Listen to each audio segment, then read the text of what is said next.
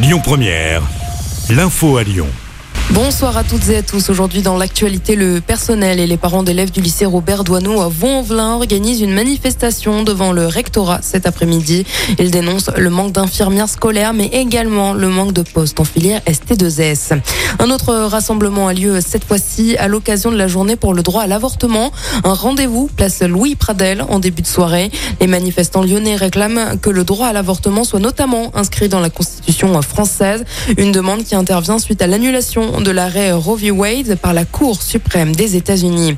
Le gymnase d'argent dans le 8e arrondissement de Lyon réquisitionné pour abriter 70 jeunes migrants. L'accompagnement social est assuré par l'association LAH-SO. La situation était devenue extrêmement euh, préoccupante selon la ville de Lyon. Les TCL sont en grève demain. Quelques perturbations sont annoncées. Les métros, tramways et funiculaires circuleront normalement. En revanche, certaines lignes de bus auront une fréquence allégée. Pour rappel, les syndicats appellent à une journée de grève interprofessionnelle partout en France demain. Le ministre de la Transition écologique et de la cohésion des territoires, Christophe Béchu, était en visite à Lyon dans le cadre du 82e congrès HLM de l'Union sociale pour l'habitat à Eurexpo.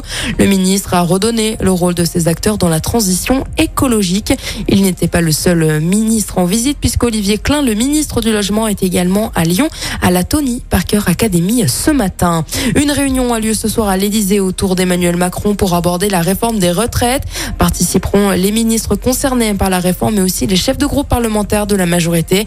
Pour rappel, le gouvernement a jusqu'ici annoncé envisager un recours au 49.3 pour faire passer la mesure. L'actualité, c'est également un motard de 26 ans qui a perdu la vie hier après-midi vers 16h à Glazé, près de Villefranche. La raison est encore inconnue. Il a perdu le contrôle de sa moto et a terminé sa course dans un poteau électrique. Une enquête est en cours. De 3 à 30 ans de prison requis contre les 8 prévenus du procès des papis braqueurs. Pour rappel, les faits remontent à mars 2018. Deux hommes déguisés en grand-père avaient volé 87 montres de luxe au Luxembourg pour une valeur estimée à plus de 2 millions d'euros. Un employé avait été blessé par balle. Le verdict est attendu demain à Lyon. Sur l'autoroute A6 à hauteur de l'aire de repos de Dracé, dans la commune de Taponin, radar de chantier est installé suite aux travaux entre Belleville et Mâcon. Le radar restera en place pendant un mois et ne contrôle la vitesse que dans le sens Lyon vers Paris, a annoncé la préfecture. Et puis on finit avec du sport et du basket. Les Bleus féminines affronteront la Chine en quart de finale des championnats du monde qui se déroulent en Australie. Le match, c'est demain à partir de 10h, heure française.